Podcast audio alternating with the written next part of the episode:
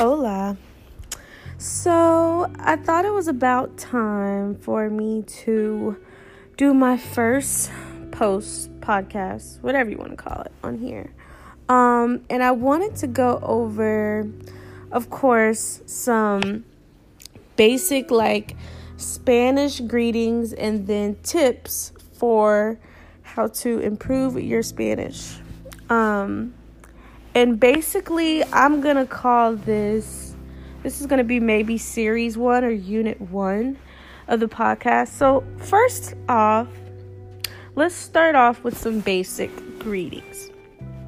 So, when you are, you know, in conversation with someone, the first thing that you may say is let's say if you're getting a cup of coffee in a coffee shop in the morning, of course, you want to say good morning.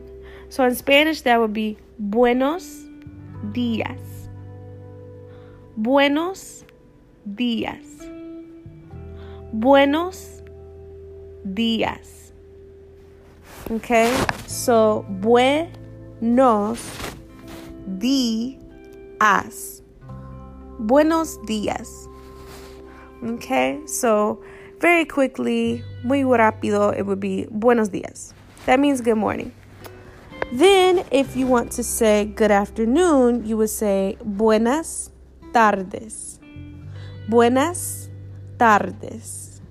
Buenas tardes. Buenas tardes. That means good afternoon. And then, lastly, if you're telling someone good night, you would say buenas noches. Buenas noches.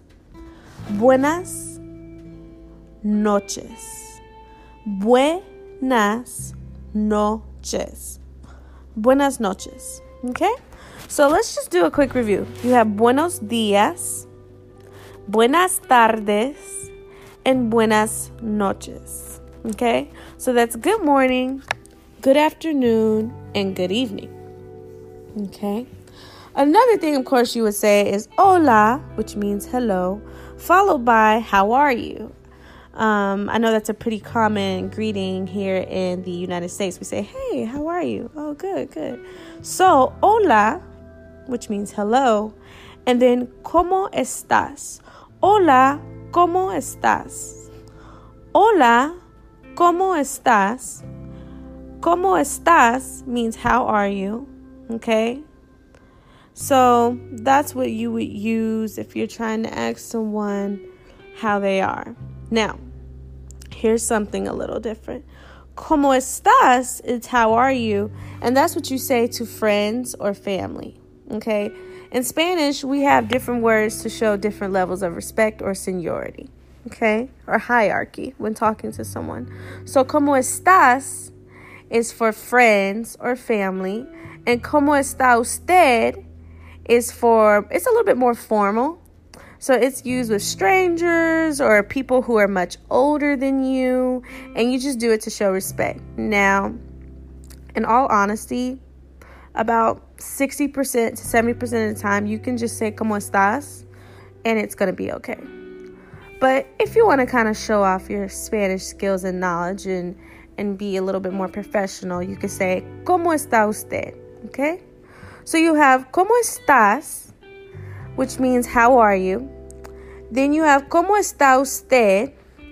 which also means how are you, but it's used with a different register. One is an informal register, ¿Cómo estás?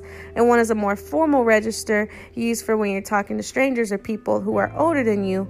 ¿Cómo está usted? Okay? Also, you can say ¿Cómo te va?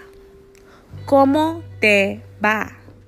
¿Cómo te va means how's it going? I use this a lot to just to kind of switch it up um, when I'm talking to my friends or even my students, just to kind of keep them on their feet. Um, people use ¿Cómo estás so much that sometimes I like to switch it up. ¿Cómo te va? ¿Cómo te te? ¿Cómo te va? ¿Cómo te va? Okay, how's it going? Okay. So you can also say, lastly, for to this for tonight, in this podcast, you can say, "Cómo has ido? ¿Cómo has ido? ¿Cómo has ido? That means how have you been? Okay? So let's kind of go over our phrases this evening. Buenos días. Good morning. Buenas tardes. Good afternoon. Buenas noches. Good evening. Hola. Hello. ¿Cómo estás? How are you? ¿Cómo está usted? Also, how are you? But used with strangers or people who are older than you, seniors, senior persons, um, more formal. ¿Cómo te va? How's it going? And lastly, ¿Cómo has ido? How have you been? So these are just a few phrases that you can jot down from tonight's podcast. So I will give tips at the end of each lesson or in each podcast here and there on how one, I learned Spanish, okay, and two, how to further your Spanish development.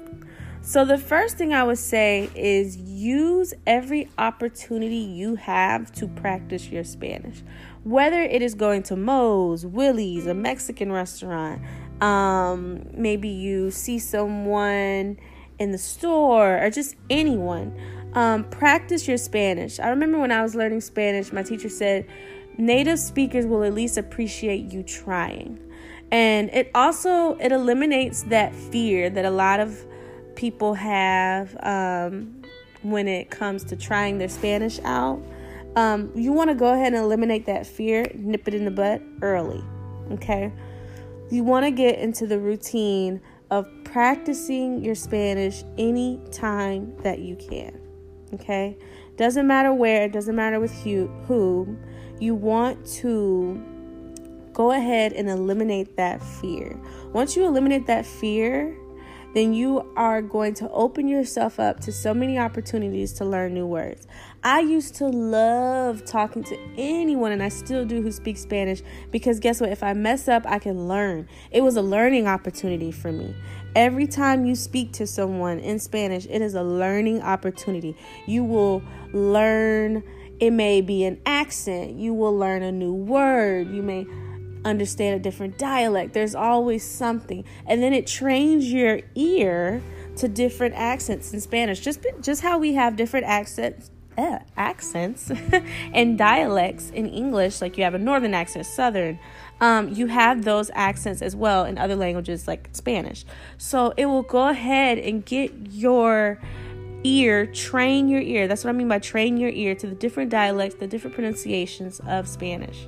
So utilize Spanish anytime, anywhere that you can. Okay? So, your homework, okay, for this podcast, leave me a comment in the podcast if you tried speaking to anyone. Your homework is to go out this week or in the next few days. Try speaking to someone in Spanish. Maybe use just one of the phrases that we went over in this podcast. Tell me how it goes. Tell me how you felt doing it. Leave a comment and let me know how it went. That is all for today's lesson. I told you I was going to keep it nice, short, and sweet. Um, I'll see you back for the next episode.